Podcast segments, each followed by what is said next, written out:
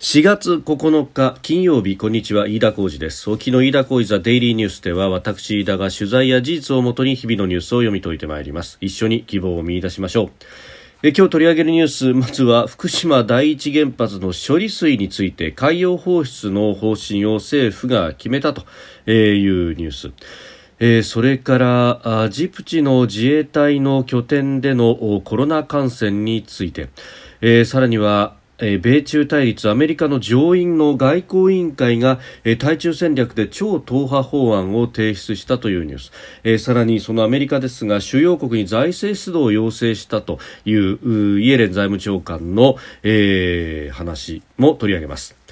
収録しておりますのが4月9日金曜日日本時間の3時半を過ぎるところです。すでに東京の市場閉まっております。日経平均株価の終値は昨日と比べ59円8銭高。2万9768円6銭で取引を終えました。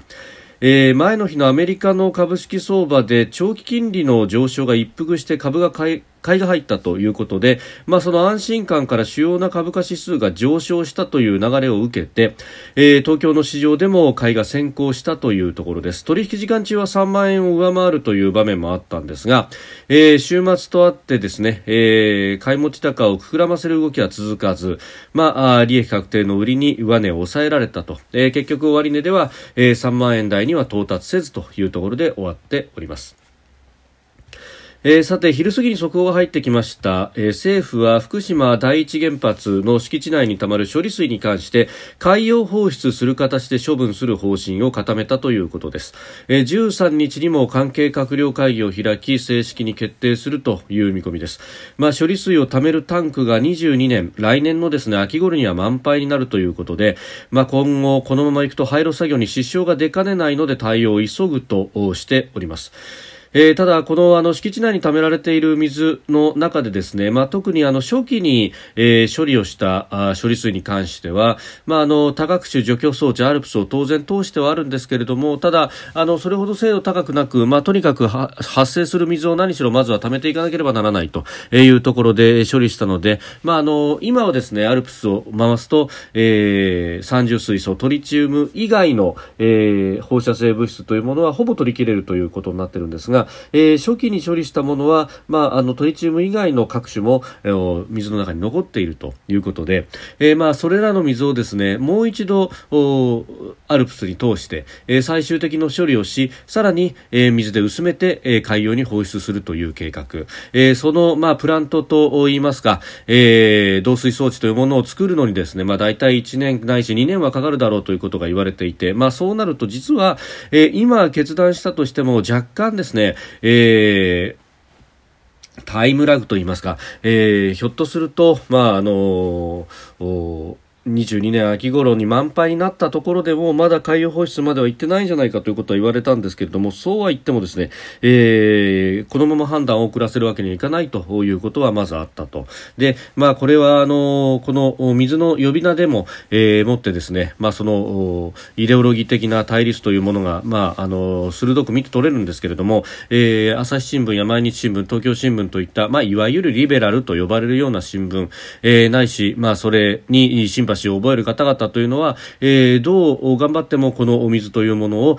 えー、処理水とは表現せず汚染水あるいは、えー、汚染処理水あるいは汚染された水を処理した水処理水みたいな。えー、汚染という言葉を何としても使いたがるという傾向が、まあ、あるようであります。で、えー、じゃあですね、このタンクに溜められている水そのものというのが果たして本当にその汚染水なのかどうなのかというと、えー、トリチウムというですね、まあ、放射性物質が中に入っているので、えー、汚染水に違いないではないかというふうに指摘する向きもあるんですが、ではですね、えー、その場合にこのトリチウムというものがどういう性質を持つのか、先ほど申し上げました三重水素、まあ、H3 であります。えー、まあ、非常に水素にも近いということで、まあ、水素の同位体のような形ですが、あの、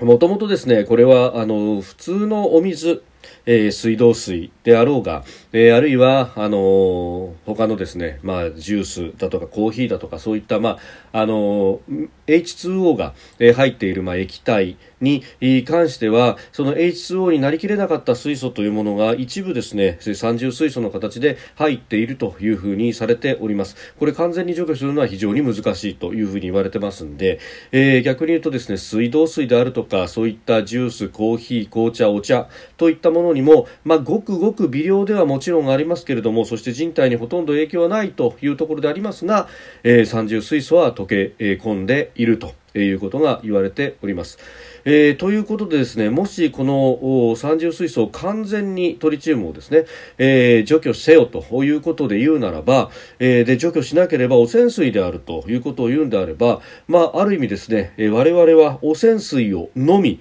えー、消費し生活をしているということになります。もちろんその濃度の高というのはねありますけれどもただその汚染水ということを、まあ、原理的におっしゃっている方々というのは少しでも入っていれば汚染水だと。どんなに、えー、ごくごく微量であってもそれはトリチウムが入ってるんだから汚染水だというロジックで言うならば水道から出る汚染水だしコンビニで売っている甘く味のついた汚染水だし、えー、苦くて香り高い汚染水ということになってしまうと、まあ、ことごとさようにですね科学的な検証というものは非常に重要であるし、えー、それそういったことでですねダブルスタンダードを取るということになるとそれは科学的な検証というよりも、えー、自分の政治的なスタンスであるとかイデオロギーというものが優先されている結果なのではないかと、えー、反権力は正義ですかということになってしまうというところです。でさらにですね、まあ、この汚染水という言葉が使われてしまうとその、えー、流した先の,、まあ、あの福島沖あるいは太平洋というところ、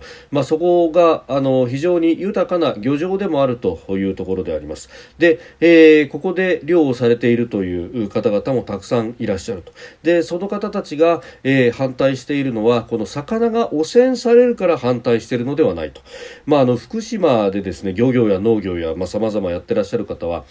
あるいはあの一般に暮らしていらっしゃる方もですね福島県内の県市、えー、福島民友であるとか福島民放および、えー、地元の放送局なども含めて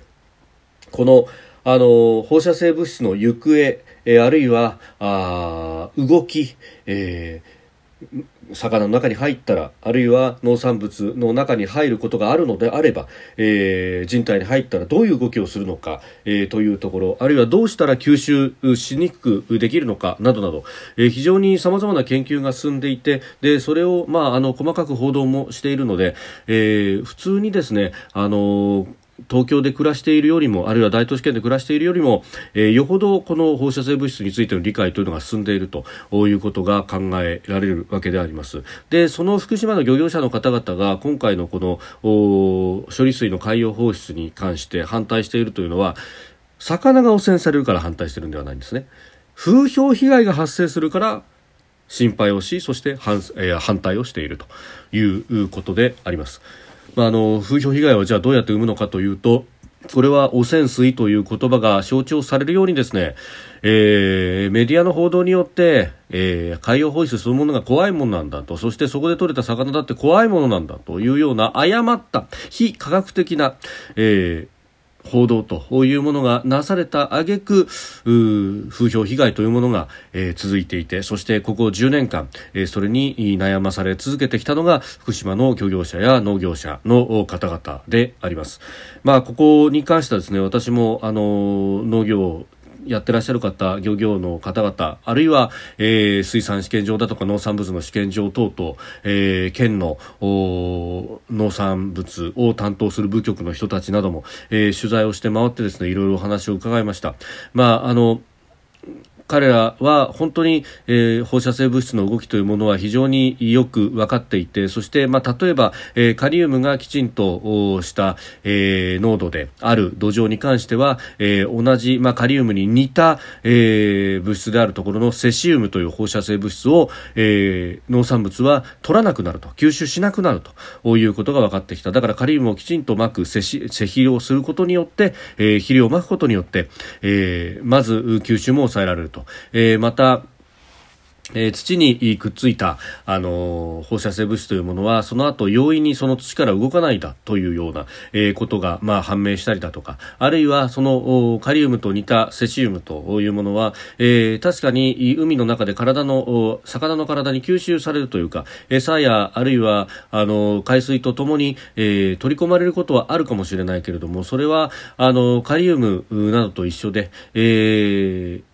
基本的にはあ体の外に排出するという働きがあるんでほとんど体内には残らないんではないかとか、まあ、こういった知見もですね、まあ、ある意味この福島第一原発の事故後に分かってきた知見であるというところで、まあ、ある意味日々日々、えー、そういった発見進歩が続いているというところでそしてここ10年の知見で、えー、どうしたら放射性物質の影響なく農産物が作れるか漁業ができるのかということを研究するとともに、えー、実実際に収穫された農産物や海産物に関しては、えー、モニタリング調査を常時行ってそして、えー、少しでも怪しいというような基準値を超えるものが出た場合は即座に公表するとともに、えー、その取れた場所の農産物であれば、えー、その地域から出荷を止めるであるとかあるいは、えー、海産物であれば、えー、そこで上がった魚は全て出荷を止めるであるとか、えー、かなり厳しい対応をとっていると。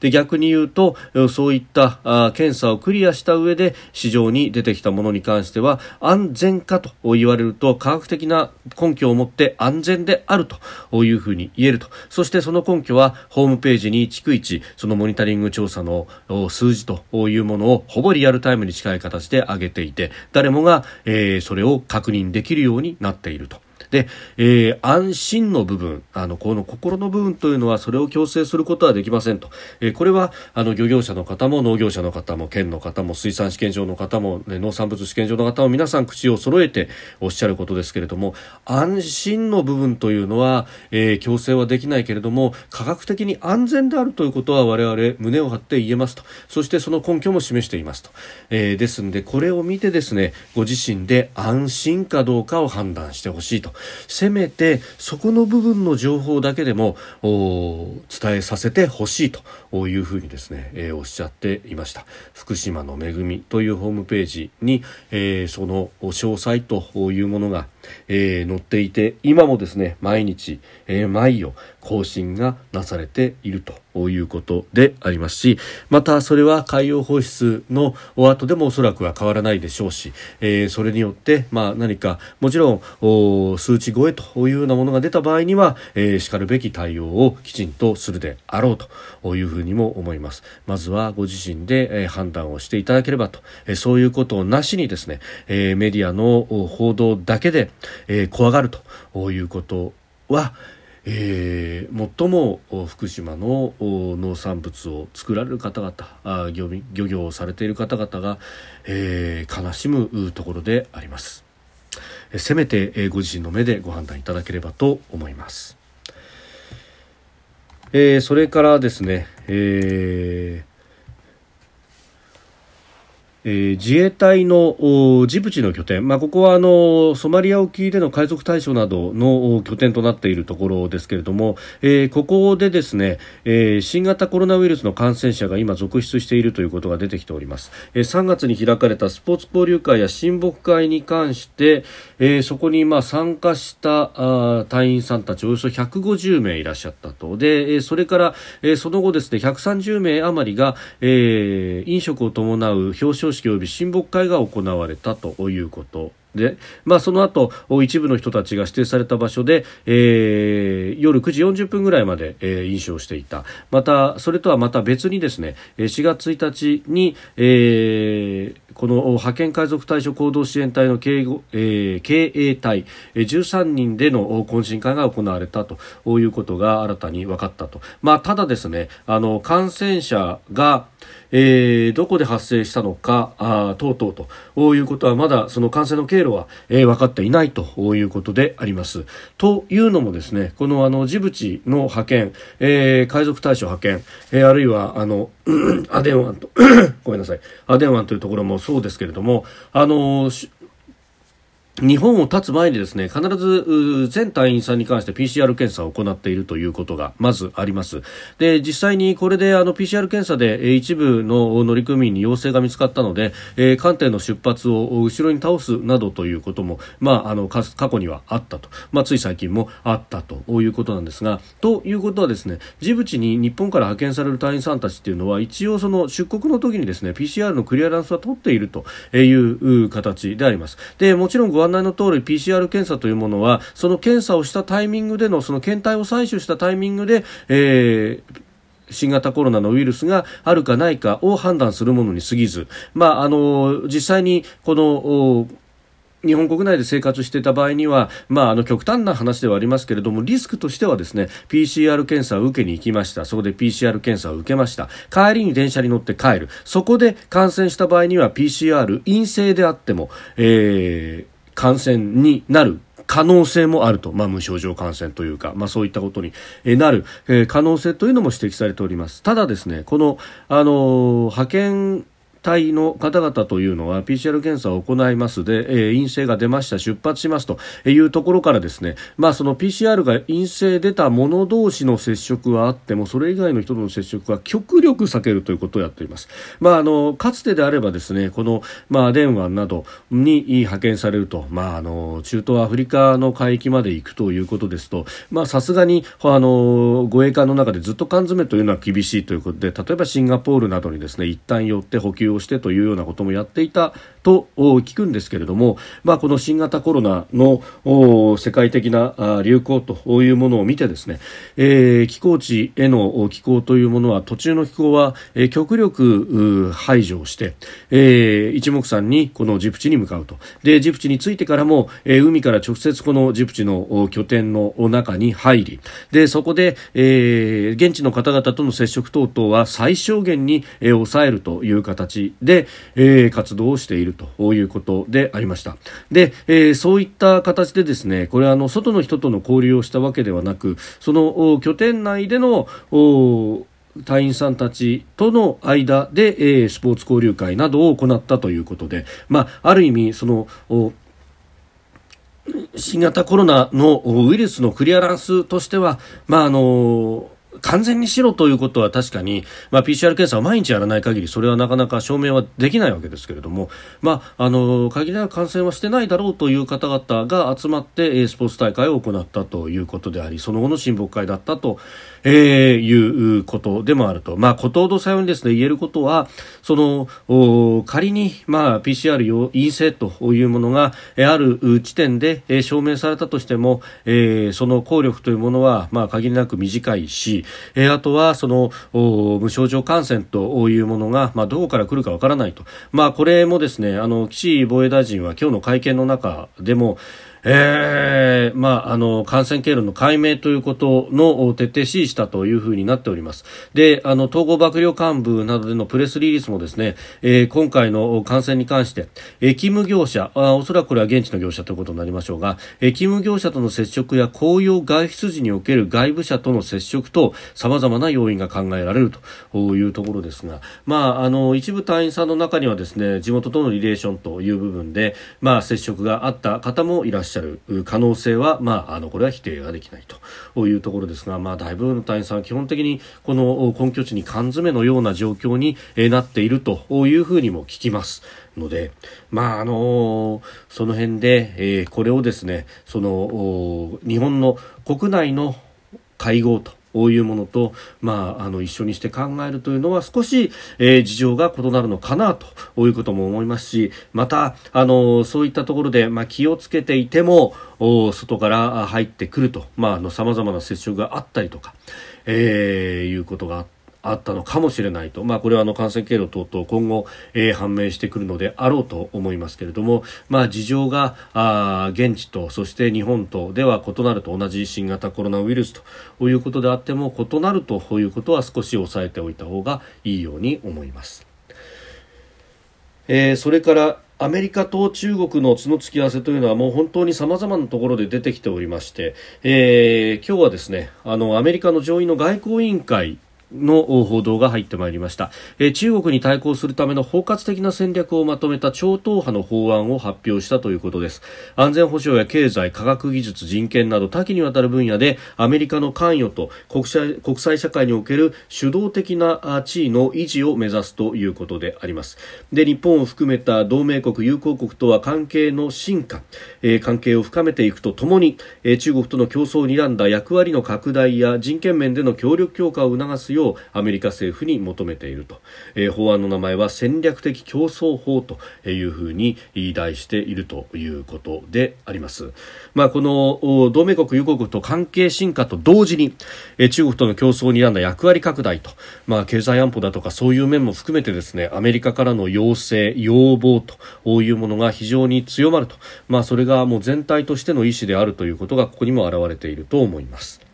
でさらにですねアメリカが主要国に対して財政出動を要請したというこれはイエレン財務長官の、えー、発言であります。えー IMF 国際通貨基金と世界銀行の運営委員会の会合で、え、こうした表明をしました、え、主要国は早期に支出拡大を打ち切らず、え、多額の新規財政支援を行うべきだというふうに要請しました、まあ、アメリカはですねインフラ投資で8年間で、えー、200兆円2兆ドルというようなあ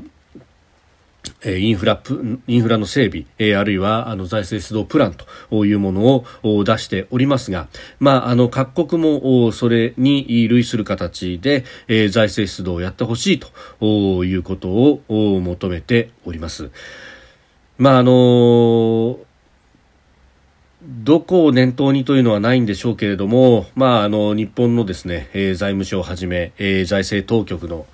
あり方というのを考えるとこれは非常に、えー、日本も含めてターゲットになっている示唆に富んでいるなという感じがいたしますし、えー、またあのこういったことが外から出てきているということ、まあ、あの中からどんなに言ってもですね、えー、諸外国は財政規律を重んじているのだというふうに増税に邁進していた、えー、方々というのがたくさんいらっしゃいますが、えー、このイエレンアメリカ財務長官の発言というものはどうお捉えにいらっしゃるんでしょうかと。えー、普段はですね、欧米に見習えということを、えー、おっしゃっているのですから、えー、ここは、えー、素直にイエレンアメリカ財務長官の呼びかけに従って、えー、欧米に倣って多額の新規財政支援を行うべきなのであると、普段の言説からすれば、えー、そういった発言をなさるべきなのではないかと思いますけれども、それは違うんでしょうか。飯田浩司ザデイリーニュース月曜から金曜までの夕方から夜にかけてポッドキャストで配信しております。番組ニュースに関してご意見感想飯田 TDN アットマーク Gmail.com までお送りください。飯田浩司ザデイリーニュースまた来週もぜひお聞きください。飯田浩司でした。